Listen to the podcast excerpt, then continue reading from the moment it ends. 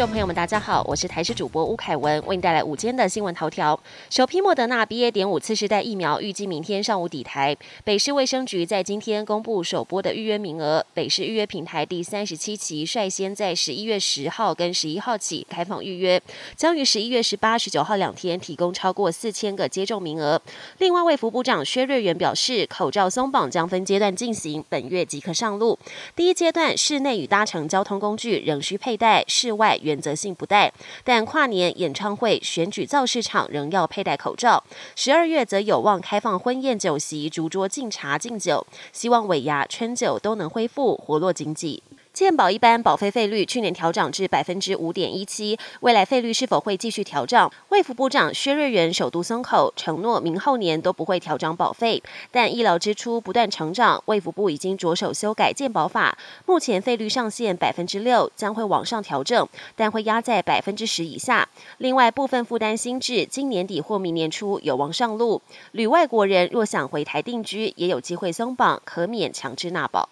今天起到周末，受到干空气的笼罩，全台晴朗稳定，中南部甚至有机会飙到高温三十三度左右。气象局长郑明典更在脸书抛出今天清晨的累积雨量图，几乎一片空白。但仔细看，在东北角宜兰到新北交界处，还有一点点的颜色。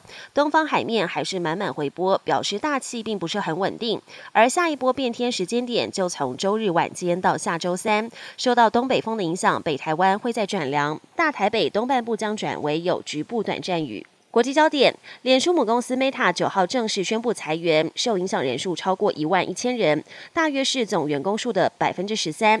这周稍早就有美国财经媒体报道这波裁员计划，但正式公布后，裁员规模超出外界预期。执行长祖克伯坦诚，他对于公司的未来太过乐观。后疫情时代的电商潮流不如预期，加上竞争增加，广告损失受创，公司的营收没有达到他的预估，因此必须大幅裁员。美国总统拜登证实，下周在印尼巴厘岛 G20 峰会上会跟中国领导人习近平会面，讨论台湾议题，并表示他不会对中国让步。而美国其中选举大致落幕，执政的民主党表现优于预期，拜登也将展开出访行程，包括出席 COP 二十七东协以及 G20 峰会。美国其中选举参众两院的开票结果，截至目前为止还没有分出胜负。